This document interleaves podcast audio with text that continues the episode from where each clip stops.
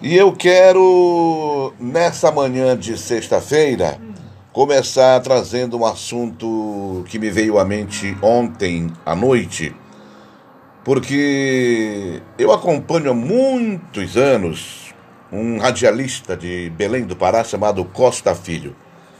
Ele tinha um programa muito voltado para a área de saúde, muito aconselhamento, falava muito de medicamento, coisas boas. Um programa que só falava de coisas boas, de coisas positivas. Costa Filho ficou chamado de o diplomata do rádio. Décadas, muitas décadas, fazendo um programa do mesmo jeito, mesmo estilo, mesmos quadros, mesmas palavras é, trabalhou na Rádio Liberal em Belém do Pará e na Rádio Marajoara, onde ele estava agora. E eu, sempre que podia, acompanhava o Costa Filho, aqui pela internet também. Cheguei até a trocar alguma ideia com ele pelo WhatsApp há alguns meses. Mas eu fui surpreendido ontem com a notícia de que este radialista conceituado no norte do Brasil faleceu vítima de Covid-19. Fiquei triste ao saber do falecimento do Costa Filho. Não tive o prazer de conhecê-lo pessoalmente, mas não fazia diferença, porque a comunicação que ele fazia no rádio dava a impressão que a gente se conhecia. Porque o rádio tem esse, esse mistério, não é? De tornar o locutor membro da família, um amigo, um parente das pessoas que ouvem o rádio. Quando o comunicador tem essa característica, não é? De comunicador popular e tem aí também o seu carisma. Mas eu conversava em casa com a minha esposa ontem à noite, me parece. Fiquei muito tempo com aquela história, imagem do Costa Filho na minha cabeça e me veio à mente um detalhe. Que triste, que triste esse tipo de morte. Não tem morte alegre. Não tem morte alegre. Claro que não tem morte alegre. Mas a tristeza que eu falo hoje é o seguinte: usando Costa Filho como exemplo, milhares de fãs, milhares de fãs, família numerosa, muitos amigos.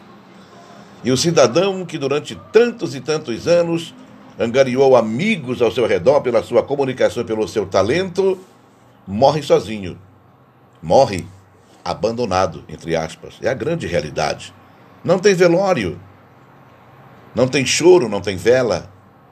Porque o Covid obriga que o sepultamento da pessoa seja rápido, quase que instantâneo. Quase que instantâneo. Morreu, parentes não puderam velar, amigos não puderam velar, Milhares de fãs não puderam lá. Costa Filho foi embora como se nada fosse. Que pena isso, não é? Mas tem um outro detalhe.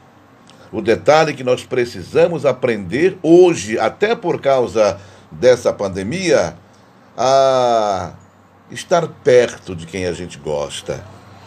Valorizar a companhia das pessoas valorizar a companhia das pessoas, estar ao lado, estar junto.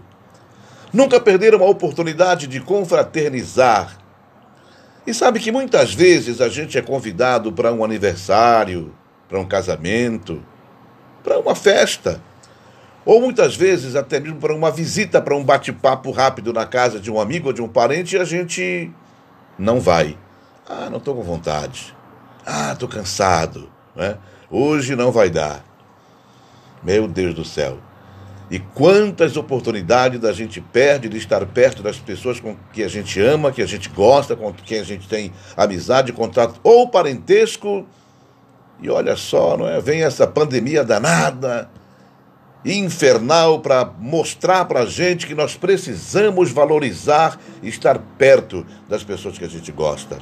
Para que não aconteça como aconteceu com o Costa Filho que infelizmente morreu, faleceu, mas não teve a companhia nessa despedida, nesse adeus das pessoas que ele mais amava nessa vida. Que pena.